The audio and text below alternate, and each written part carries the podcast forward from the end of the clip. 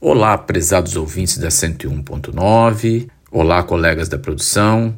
Que tenhamos todos uma excelente semana. Em nosso podcast semanal, iremos falar sobre a perda de arrecadação dos estados após a publicação da Lei Complementar 194. Como é sabido, todas as unidades federadas têm computado perda de arrecadação após o advento da Lei Complementar 194, publicada em junho do corrente ano. Para se ter uma ideia, somente no mês de setembro passado, o estado de Mato Grosso teve uma arrecadação de 516 milhões de reais a menor em comparação ao mesmo período de 2022. Ou seja, a arrecadação de ICMS em setembro de 2022 foi na ordem de 1 bilhão 744 milhões enquanto a arrecadação de setembro de 2021 foi na ordem de 2 bilhões 261 milhões. Essa diminuição na arrecadação do Imposto sobre Circulação de Mercadorias e Serviços, o ICMS, é fruto da redução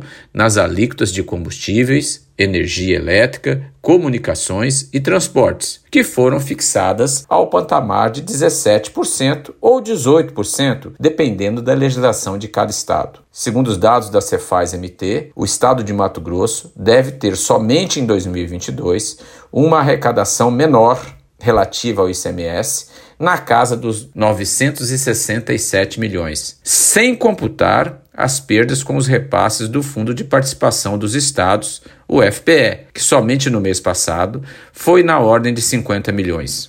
É dizer, acendeu uma luz de alerta no governo do estado no tocante à receita projetada para 2023. Tal alerta se deve ao fato de que o governo federal, por intermédio do Ministério da Economia, não está cumprindo à risca a determinação legal estabelecida na Lei Complementar 194 no tocante à compensação mensal devida aos estados pelas perdas de receita provocada pela desoneração de combustíveis, energia, transportes e comunicações. Todos os estados federados, incluindo Mato Grosso, não concordam com as regras estabelecidas pela portaria editada pelo Ministério da Economia, que regulamenta a lei complementar, por entender que essa faz uma leitura equivocada da lei. Assim, os estados apontam três divergências de entendimento, que, segundo estes, são boas apenas para a União. A primeira divergência é relativa ao período de comparação. A União entende que a compensação deve ser apurada de forma anual. Já os estados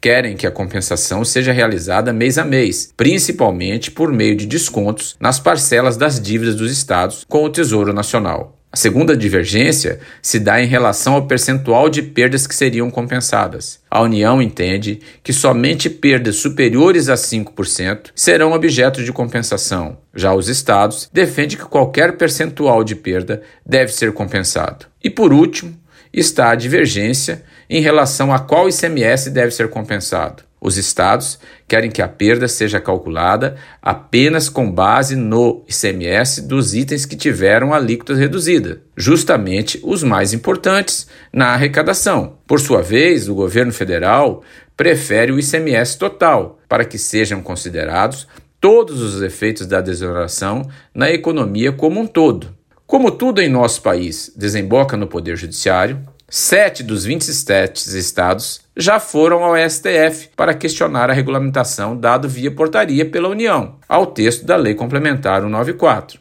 Todos os sete obtiveram liminares favoráveis à compensação mensal em decisão proferida pelo ministro Alexandre de Moraes, que, em nosso entendimento, parece correta, porquanto a portaria não poderia restringir a lei, mas tão somente aplicar o que se definiu compensação mensal e equitativa à perda de arrecadação dos estados, sob pena de ofensa ao Pacto Federativo. O colegiado do Supremo ainda irá analisar o tema. Por derradeiro, é muito importante esclarecer que a queda na arrecadação do ICMS e a demora na compensação da arrecadação por parte da União irá, no futuro muito próximo, prejudicar diretamente os serviços de saúde e educação ofertados à população, bem como os repasses constitucionais feitos aos municípios, que participam com 25% da arrecadação do tributo.